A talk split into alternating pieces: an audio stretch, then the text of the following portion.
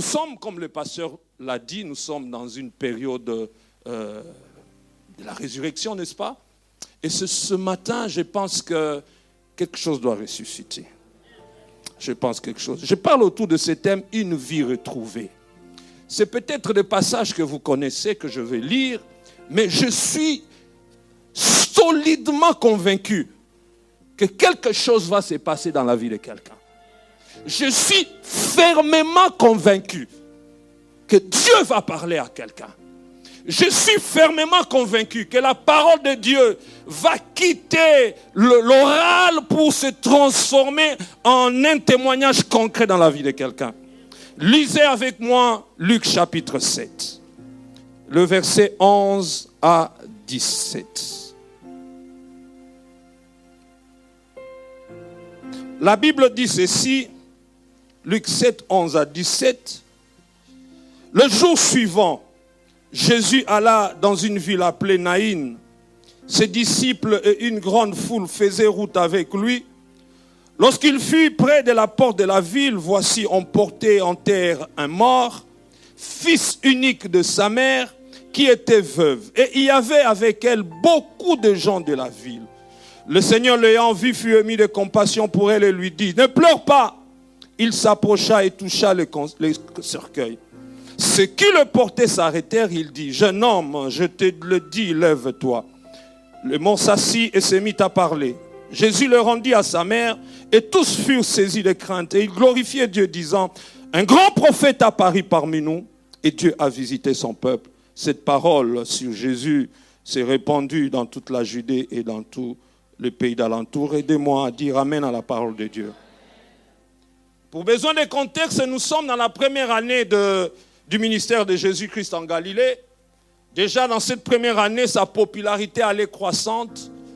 Déjà dans cette première année de Jésus-Christ, sa popularité s'imposait. Dans cette première année, on entendait déjà parler de lui. On, pouvait, on peut dire qu'il était vraiment suivi, suivi de toutes parts, suivi de tous les quatre coins dans tous ses déplacements. Et le récit qui va faire l'objet de notre attention nous conduit à Naïn. Naïn, c'est une petite ville qui euh, se situe à 28 km de Nazareth et à 48 km de Capernaum. Capernaum, d'où venait, Jésus. Et Jésus va accomplir un miracle dans cette ville de Naïn. J'ai voulu revenir sur ce miracle ce matin parce que ce miracle a plusieurs choses de particulier. Ce miracle a d'abord, première particularité, c'est que souvent, quand vous lisez la Bible, vous verrez que quand il y a un miracle, c'est souvent les gens qui viennent vers Jésus. Il lui apporte un malade, il lui apporte je ne sais qui, mais en tout cas, c'est les gens qui viennent vers Jésus et Jésus guérit. Mais ce qui est particulier ici, c'est que c'est Jésus qui est allé vers la personne en besoin. C'est Jésus qui a vu le besoin et qui est allé les solutionner. La Bible dit, il est dit, Jésus alla vers. Il alla, ils ne l'ont pas invité. Il alla vers. Déjà, c'est la prière que j'ai faite ce matin. Je prie que quelqu'un peut-être ne, ne, ne, ne demande rien à Dieu. Je prie quand c'est dimanche que Jésus vienne vers quelqu'un. Tout simplement à cause de sa compassion. Vous savez, il y a des fois où on a besoin de Jésus. Il y a des fois où on crie. Mais il est merveilleux quand Jésus lui-même vient vers nous. Il est venu, il alla vers. Ils étaient surpris de le voir. Et dans ces miracles qui n'est pas recherché par l'homme, c'est un miracle du fruit de la compassion. Vous savez, dans la Bible, il y a des miracles reçus par la foi et il y a d'autres reçus juste par compassion. Il y a des miracles que nous recevons parce que nous croyons, mais il y a des miracles que les gens ont reçus parce que Jésus a eu compassion. C'est pour ça que je prie encore ce matin que Jésus ait compassion de quelqu'un. Vous savez, il y a des choses qu'on ne sait plus exprimer dans la prière, mais parce que tellement on n'y croit plus, on n'y croit plus, on n'y croit plus. Mais Jésus peut intervenir dans ta vie juste par compassion. Je prie qu'il en soit ainsi pour une famille. Je prie qu'il en soit ainsi pour un enfant. Je prie qu'il en soit ainsi pour quelqu'un. Que Jésus vienne vers toi juste par compassion. Celui-ci, ce miracle, avait des particuliers, c'est que c'était un miracle inattendu. Non seulement inattendu, parce que, pourquoi inattendu? Parce que personne ne s'attendait. La Bible dit, nous allons le voir, que les gens étaient en train d'aller enterrer. Donc l'espoir était fini. Tout le monde avait déjà le programme que désormais cette femme-là n'aura plus d'enfants. Mais à un moment inattendu, non seulement c'était un miracle, un moment inattendu, c'est aussi un miracle, un endroit inattendu. Personne ne pouvait s'attendre à ce que quand on porte en terre le fils de cette veuve qui est un miracle. Oh, je lève ma main droite ce matin pour demander à ce que, quel que soit l'endroit où tu as, tu te tendras à Dieu, que Dieu vienne vers toi. Il n'y a pas d'endroit précis où Dieu touche. Dieu peut toucher à n'importe quel moment. Dieu peut toucher n'importe où. Lieu inattendu, moment inattendu, miracle inattendu. C'est ce que je voudrais que ça soit ton partage dans ces dimanches. Je le prie et je le demande. Ces jours-là, comme on nous dit la Bible, il y a la rencontre entre l'équipe de Jésus et celle de la veuve de Naïn. Dans l'équipe de la veuve de Naïn, du reste dont on ne connaît pas le nom, on dit seulement la veuve de Naïn. On ne connaît pas son nom. Son nom n'est pas mentionné dans les Écritures. Eh bien, dans cette équipe, de cette équipe, on trouve des gens préoccupés par des questionnements. Les gens qui l'accompagnaient. Vous savez, surtout nous en Afrique, nous sommes très solidaires dans les deuils. Juste une parenthèse pour dire, aujourd'hui à Kinshasa, vous voyez, il y a même des gens qui s'achètent des habits neufs juste pour aller à un enterrement. Hmm? Un moment, j'ai même appris, on loue même des pleureuses pour les deuils. Hein? On commence à louer des pleureuses. Juste parce que eh, il faut aider les gens à pleurer. Alors dans cette équipe de cette veuve, certainement il y avait des pleureuses, il y avait des gens qui avaient compassion, qui disaient, ah, cette femme, non seulement le mari était parti, mais voilà encore, elle est restée seule. Alors accompagnons-la juste par solidarité. Et certainement dans ce voyage, les gens étaient en train de chanter, ce n'est que non revoit. Les gens chantaient. Vous savez, dans ce genre de choses, vous avez des gens qui sont compatissants juste pour la minute. Ils pleurent avec vous. Et ça, c'est pas peut-être ici chez vous, mais chez nous là-bas, c'est comme ça. Juste après l'enterrement, les mêmes personnes qui ont pleuré sont les mêmes personnes qui vont se saouler. Ça, c'est quelle sorte de compassion? Ça, c'est quelle sorte de compassion Il y a même des gens qui se battent pour les repas. Et je ne sais même pas pourquoi on appelle ça bain de consolation. Ça console en quoi? Je disais, dans cette équipe, il y avait ces gens on pouvait chercher à calmer cette femme, à l'encourager. Mais je pense que cette femme allait leur dire, vous ne vivez pas ce que je vis. Écoutez, frères et sœurs, vous savez, souvent ne peut mieux consoler que celui qui est passé par là où vous vous êtes passé. La meilleure et la une forte consolation, généralement, elle vient de la personne qui a vécu la même chose que vous. Et les gens pouvaient être là à pouvoir consoler cette femme. Mais écoutez, vous savez, cette femme-là, perdre un enfant, c'est perdre tout un espoir. Vous pouvez la consoler. Parlant encore de ces miracles. Vous savez que du temps de Jésus, ce n'était pas le seul miracle qu'il y avait. Il y avait d'autres miracles qui sont arrivés. Et même, et même dans la Bible, il n'y a pas que ça comme miracle. J'aimerais peut-être comparer ce miracle à d'autres. Allons dans 1 roi chapitre 17. Un roi chapitre 17, on nous parle d'un miracle qui s'est fait. Et je lirai encore des rois 4. Un roi 17, verset 17 à 23. La Bible dit ceci. Après ces choses, le fils de la, de la femme, maîtresse de la maison, devint malade. Toujours les fils. Et sa maladie fut si violente qu'il ne resta plus en lui de respiration. Cette femme dit alors à Élie, Qu'y a-t-il entre moi et toi, homme de Dieu? Es-tu venu chez moi pour rappeler le souvenir de mon iniquité et pour faire mourir mon fils? Il lui répondit, Donne-moi ton fils. Et il le prit du sein de la femme, le monta dans la chambre haute où il demeurait, le coucha sur son lit, puis il invoqua l'Éternel et dit, Éternel mon Dieu, est-ce que tu affligerais au point de faire mourir son fils? Même cette veuve chez qui j'ai été reçu comme hôte, soulignez ça, j'y reviendrai là-dessus. Même cette veuve chez qui j'ai été reçu comme hôte. Et il s'entendit, il s'étendit trois fois sur l'enfant, invoqua l'Éternel et dit, Éternel mon Dieu, je t'en prie, que l'âme de cet enfant revienne au-dedans de lui. Et l'Éternel écouta la voix d'Élie. Et l'âme de l'enfant revint au-dedans de lui. Et il fut rendu à la vie. Élie prit l'enfant, le descendit de la chambre haute dans la maison et le donna à sa mère et il dit, vois ton fils est vivant. Tournons nos pages dans 2 rois 4 ou euh, cliquez 2 rois 4. Parce qu'aujourd'hui nous avons des Bibles imprimées, des Bibles électroniques. Mais même si vous avez une Bible imprimée, ayez quand même une Bible, une Bible électronique, ayez quand même une Bible imprimée à la maison. On ne sait jamais. On ne sait jamais. Il y a deux dimanches, deux ou trois dimanches, je prêchais à l'église comme ça. Tout est perdu. Ça, ce sont les histoires des hommes, ça. Imparfait. Voilà, je disais de Rois chapitre 4, verset 8 à 20 et verset 32 à 37. Important qu'on lise.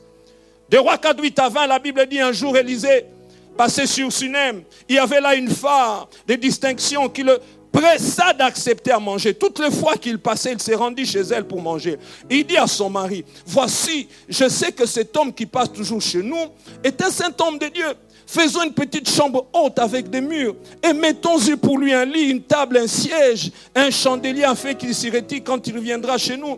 Élisée étant revenu à Siméon, à Sunem, se retira dans la chambre haute, il coucha.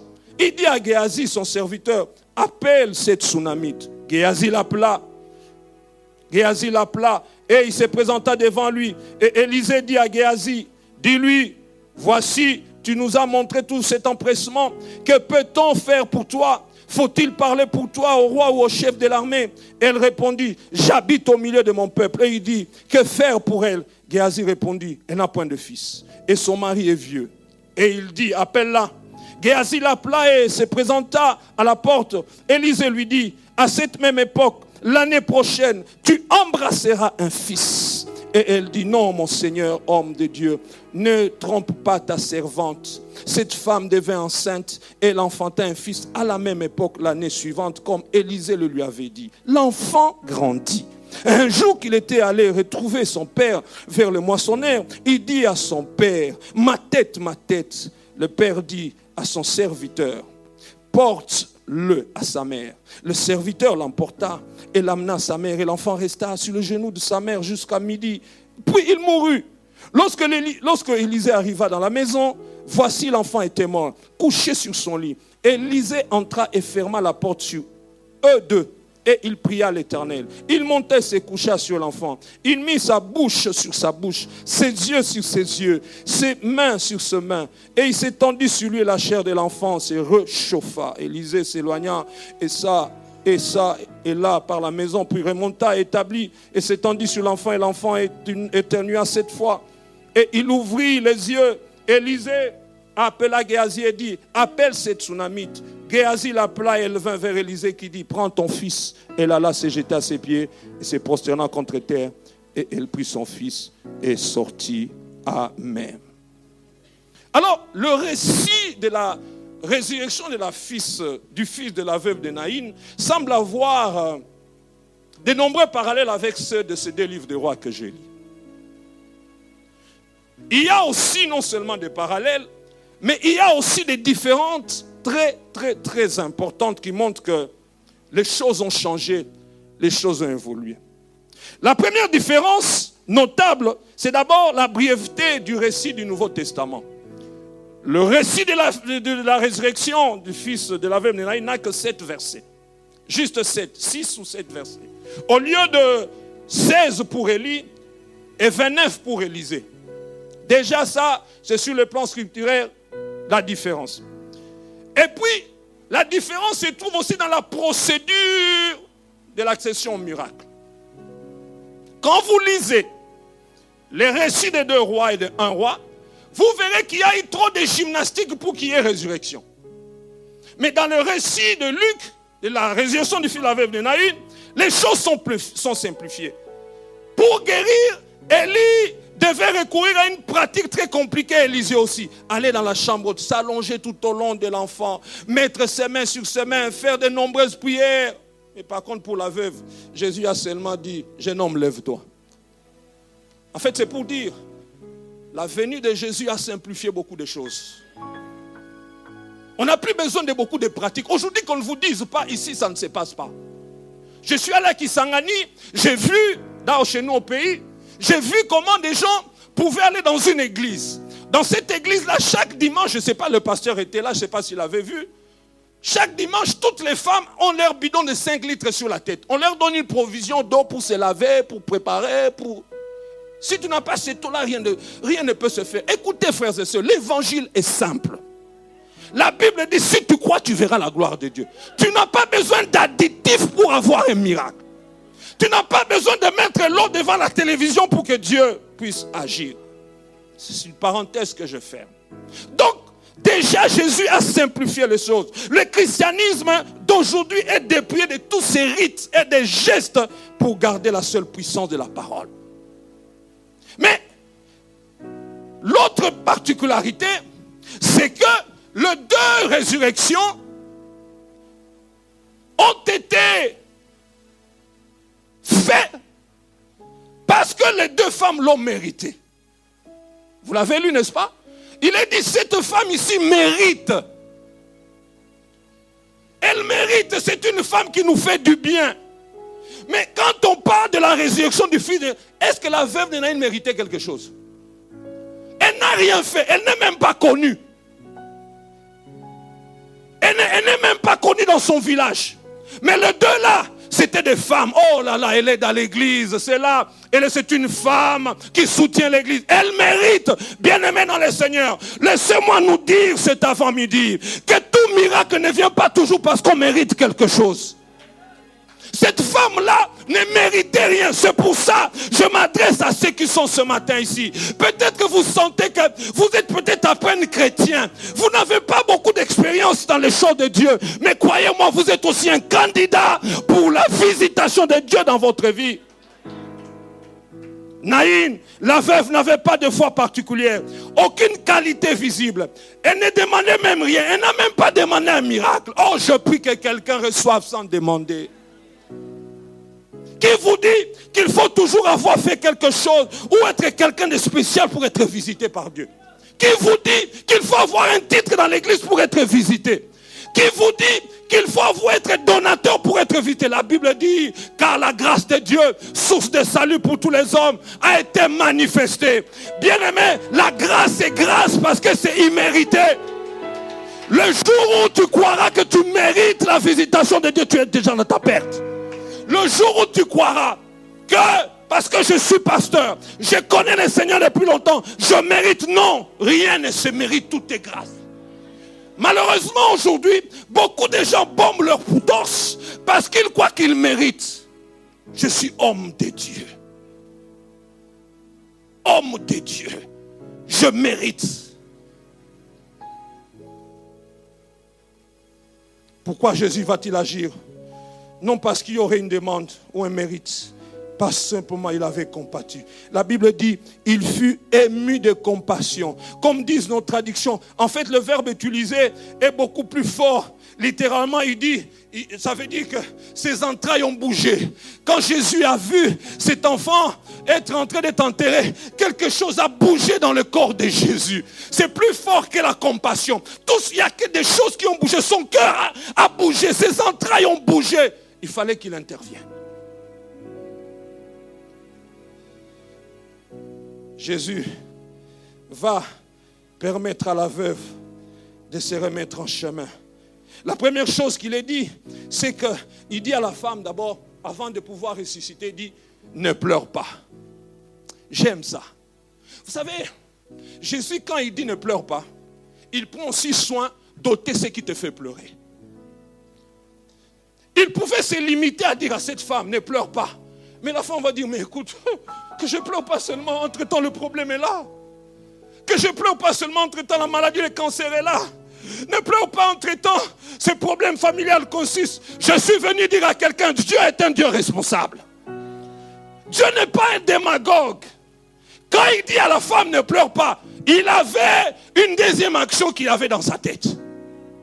Quand il dit à la femme ne pleure pas, il avait déjà préparé ce qui devait faire cesser le pleur de cette femme. Oh, ce matin là-bas en Bruxelles, je lève ma main droite pour dire, Dieu ne se limitera pas à te consoler par les paroles. Sa parole sera accompagnée par un miracle.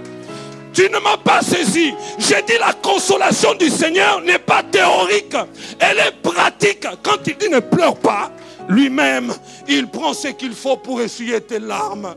Les hommes ne peuvent pas essuyer tes larmes. L'argent ne peut pas essuyer tes larmes. La religion ne peut pas essuyer tes larmes. Mais l'homme de Galilée, celui qui connaît le nombre de litres de tes pleurs, celui-là m'envoie te dire depuis Kinshasa, ne pleure pas. J'aimerais dire à quelqu'un, ne pleure pas. Et pendant que je parle, Dieu est en train de réunir tout ce qu'il faut pour que tu ne pleures pas. Tu ne m'as pas compris. J'ai dit, Jésus dit, ne pleure pas. Pendant que tu le crois, il est en train de réunir ce qu'il faut. Il dit ne pleure pas. Quand il dit ne pleure pas, ça dit ne désespère pas. Quand Jésus nous dit ne pleure pas, il dit ne te résigne pas, ne renonce pas. Ne renonce pas à avoir un enfant encore en vie. Ne renonce pas encore à pouvoir voir les choses changer. Ne renonce pas. J'aimerais dire à quelqu'un, ne résigne pas, ne te renonce pas, ne renonce pas, ne renonce. Bien aimé dans le Seigneur, la résurrection de Jésus, ce n'est pas un livre d'Arlequin, ce n'est pas un pari match, c'est un fait réel, c'est une vie. Jésus est ressuscité pour nous donner de l'espoir. Ne pleure pas, ne te résigne pas. C'est ce que je suis venu dire à quelqu'un. Ne renonce pas, tu peux retrouver le bonheur. Ne renonce pas, je parle à quelqu'un. Ne renonce pas. Ne renonce pas, tu peux retrouver le bonheur. Ne résigne pas, tu peux te, Dieu peut te remettre sur le rail. Ne renonce pas, la Bible dit pour tous ceux qui vivent, il y a de l'espérance. Ne te résigne pas. Ne dis pas que c'est trop tard. Je connais un frère. Ce frère-là, c'est celui qui vous parle. Un jour, je venais de prêcher, j'étais, j'avais pas encore de véhicule, très loin, et il faisait tard. Il y avait presque plus de transport. Jusqu'à ce qu'un quelqu'un se mette, j'étais désespéré, j'ai commencé à faire le pied. Jusqu'à ce qu'un quelqu'un m'a dit, pasteur, bien aimé, si Dieu peut envoyer un véhicule tard pour me sauver du lieu où j'étais à combien plus forte raison. Je voudrais que ce dimanche, je ne le considère pas comme tous les dimanches. Je voudrais que la parole que tu entends ce matin, que tu la saisisses parce qu'elle est pour toi. Et il dit, ne te résigne pas.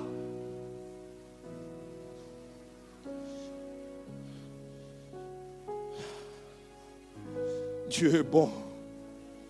La foule qui accompagnait cette femme, malgré la compassion, cette foule n'avait aucun pouvoir de changer les choses. Vous savez, des fois nous sommes entourés de gens, des gens qui nous aiment mais qui ne peuvent rien changer. Nous sommes entourés des amis, mais qui ne peuvent rien changer. Malgré leur bonne volonté, ils accompagnaient ce... Mais ils n'avaient aucun pouvoir de changer les choses. C'est pour ça, Église, que tu puisses regarder plus à Dieu qu'aux hommes.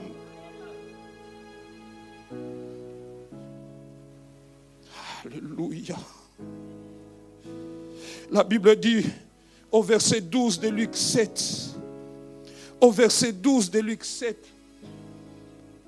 lorsqu'il fut près de la ville, de la porte de la ville, voici emporté en terre un mort, fils unique de sa mère, qui était veuve. Vous voyez, on décrit, hein, Quand on décrit cette femme comme ça, c'est pour dire l'intensité de la souffrance que pouvait passer cette femme.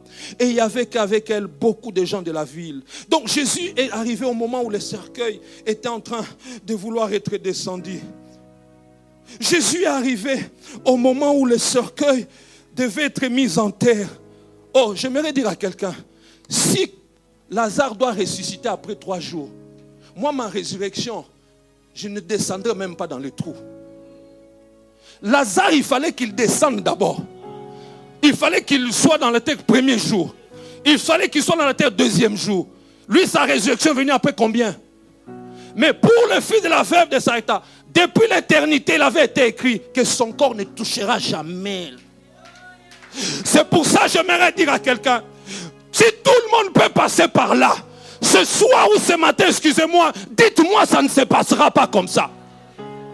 Si tout le monde doit être descendu, la Bible dit, au moment où l'on descendait, oh, je prie que Dieu intervienne au moment au moment, au moment où tu es en train d'être enterré.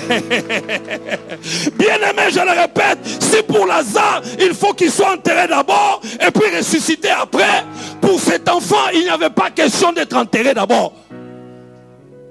Si pour les autres, il faut que l'administration exige ça. Oh, moi, je ne suis pas tout le monde. Tu n'es pas tout le monde. Si tout le monde doit être sorti après trois jours, toi, tu n'auras même pas besoin d'un jour. Ce matin, dis avec moi, je refuse que mon miracle vienne toujours après des longs moments de deuil. Je refuse que mon miracle vienne toujours après des longs moments de pleurs.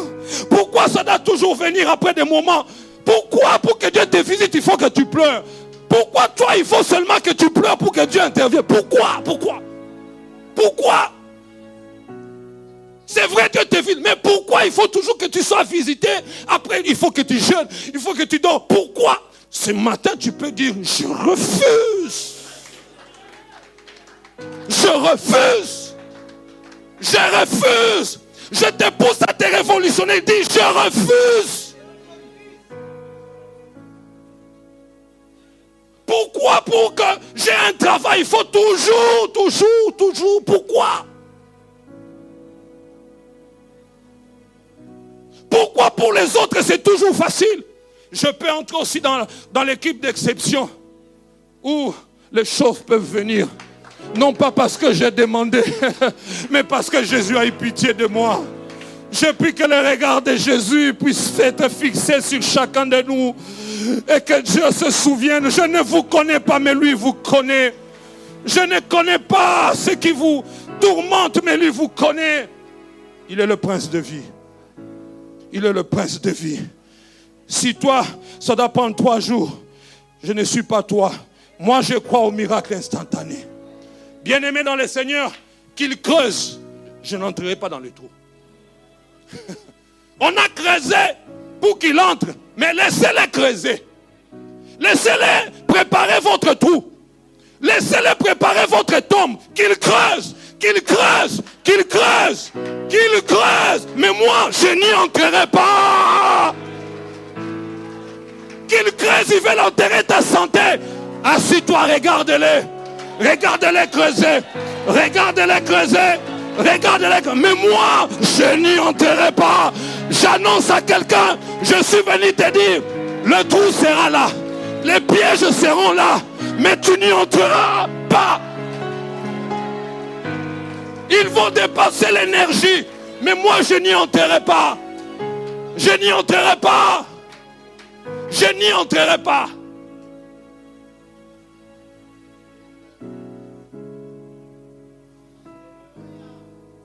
Il est dit, ceux qui portaient le cercueil s'arrêtaient. Ces jours-là, ce n'était pas comme pour les autres miracles où il pouvait dire disperser la foule. Non, non, non. Jésus n'a pas dit allez fouiller. Je vais faire quelque chose. Disperser. Non, il a voulu que tout soit vu, que tout soit public. Oh, que nous soyons témoins de ce que Dieu va faire dans ta vie. Il faut refuser aussi des miracles privés. Hein? Seigneur, ne me visite pas en privé. Mon humiliation était publique. Et tu veux me visiter en privé? Ah, non, non, non. Non, non, non, non. Tout le monde a vu que j'ai perdu un enfant. Tout le monde a vu que je suis veuve. Tout le monde a vu que j'ai perdu un fils. Tout le monde a vu. Et quand il faut revenir en privé, never, never, never, never, never, never. En, néerlandais, on dit comment? Non. On dit comment non en néerlandais? Hein, Dites-le comme vous le dites là, comme vous le dites là. Tout le monde a vu comment je suis en train de perdre mon emploi en Belgique. Tout le monde voit comment je suis humilié. Tout le monde voit comment je noue difficilement.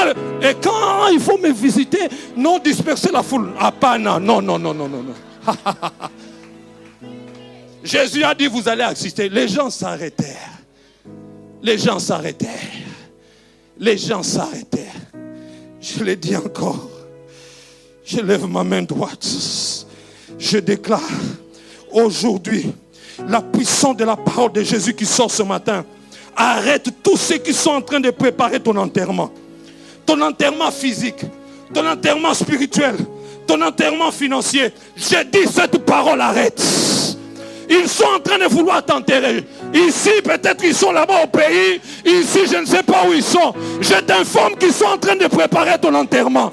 Je t'informe qu'ils sont en train de préparer ta chute. La chute de ton ministère. La chute de ton travail. Ils sont en train de préparer la mort de tes enfants. Je lève ma main droite ici à la bonne Bruxelles. Et je déclare qu'ils s'arrêteront à faire de tout. Mais tu n'y descendras pas. Tu n'y descendras pas. Comme un prophète, je lève ma main droite. Comme un prophète, je lève ma main droite ce dimanche. Je déclare que Dieu arrête tout ce qui prépare ta chute. Dieu arrête tout ce qui prépare ton humiliation. Et dans cette église-ci, tu seras là en train de contempler comment Dieu est en train de faire? Tu seras là en train de voir comment Dieu est en train de faire. Dieu va s'asseoir au milieu de tout le monde. Dieu va s'asseoir en public pour te visiter, pour te donner un enfant, pour guérir. Je le déclare. Je le déclare. Je le déclare. Je ne suis pas venu en tourisme à Bruxelles. Je suis venu avec l'oracle de l'éternel. Je ne suis pas venu en tourisme ici. Je suis venu à Rakababa Shekerebos. Rimandere Kobos. Rikababo. Yekadere. Manderere. Alléluia.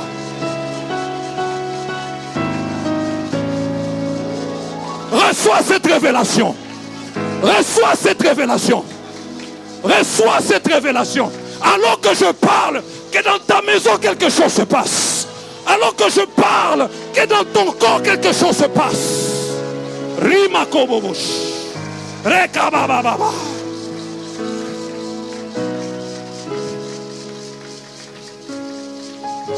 Hey, hey, hey, hey, hey, hey. Quand Jésus a arrêté, vous savez, comme c'est en Afrique, Jésus demande la parole. Chez nous, on dira, mais c'est quel oncle là qui n'était pas là au deuil qui demande la parole? Jésus arrête tout le monde. Jésus arrête tout le monde. Jésus arrête tout le monde. Il dit, mais qu'est-ce que ces messieurs vont encore dire? Vous connaissez les dernières paroles souvent dans nos cimetières? Surtout nous les Africains, on, répond toujours tout aux autres. Oh, il a fait quoi? Le pauvre jeune, il était encore jeune, qu'est-ce qu'il a fait? Cet oncle-là, qu'est-ce qu'il veut? Nous, c'est toujours les oncles et les tantes. Ce n'est jamais nous-mêmes. Jésus arrête. Le dernier mot de Jésus n'est pas un mot de pleurs. Le dernier mot de Jésus n'est pas un mot de lamentation. Son dernier mot, c'est jeune homme, lève-toi. Son dernier mot, c'est un appel à la vie. Et la Bible dit au verset 15, et le mort sortit et s'assit.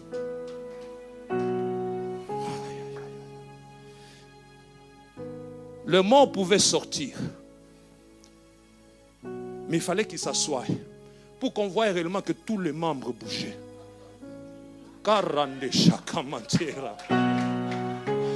Dieu, ce n'est pas un Dieu de demi-miracle.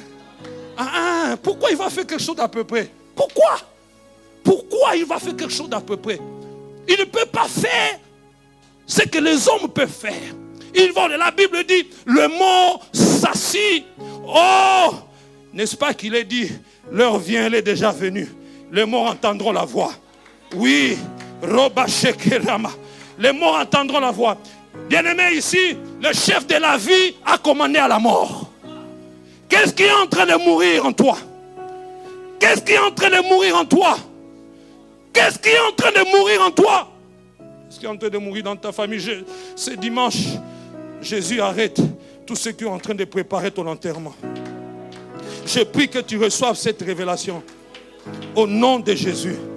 Vous savez, dans ces récits, en fait, il y a un double miracle. C'est que le premier miracle, c'est que Jésus donne la vie au fils de cette mère. Ça, c'est le premier. Mais le deuxième, c'est que le Seigneur redonne la vie à cette mère par son fils. Non seulement la vie est communiquée au fils, mais la mère aussi, elle était presque morte. Hein, il n'y a que les mamans qui peuvent sentir ça. Tu perds un enfant. Non seulement la vie est venue chez l'enfant, mais la vie est venue aussi dans le cœur de cette femme. Ainsi, le lien de famille a été établi et rétabli.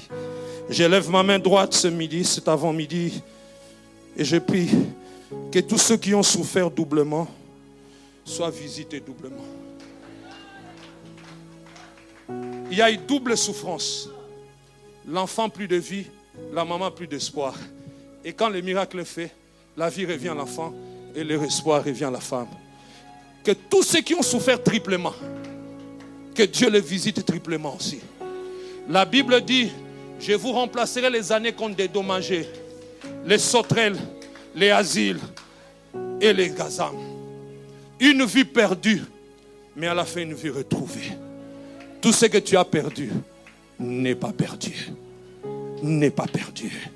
Qu'une vie qui est en train d'être enterrée sorte du tombeau ce dimanche. J'aimerais que tu comprennes que eux, en creusant les trucs, n'ont pas la révélation. Mais il y a un qui t'a parlé, qui a la révélation. Ce matin, c'est avant midi, alors que je suis en train de chuter, je te pose la question. Qu'est-ce qui est en train de mourir? Qu'est-ce qui est en train de mourir? Le travail Ta santé Un enfant. Qu'est-ce qui est en train de mourir Ton ministère? Qu'est-ce qui est en train de mourir? Des relations en famille. Qu'est-ce qui est en train de mourir? Qu'est-ce qui est en train de mourir? Jésus, c'est le chef de l'armée. Moi, je suis fils de militaire. J'étais habitué aux honneurs que le militaire donne. Je me rappelle une fois, mon père m'a amené dans une parade. Et j'ai vu comment le général d'armée devait venir.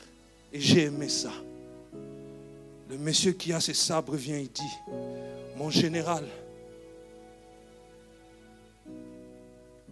la troupe aéroportée est préparée pour vous rendre les honneurs.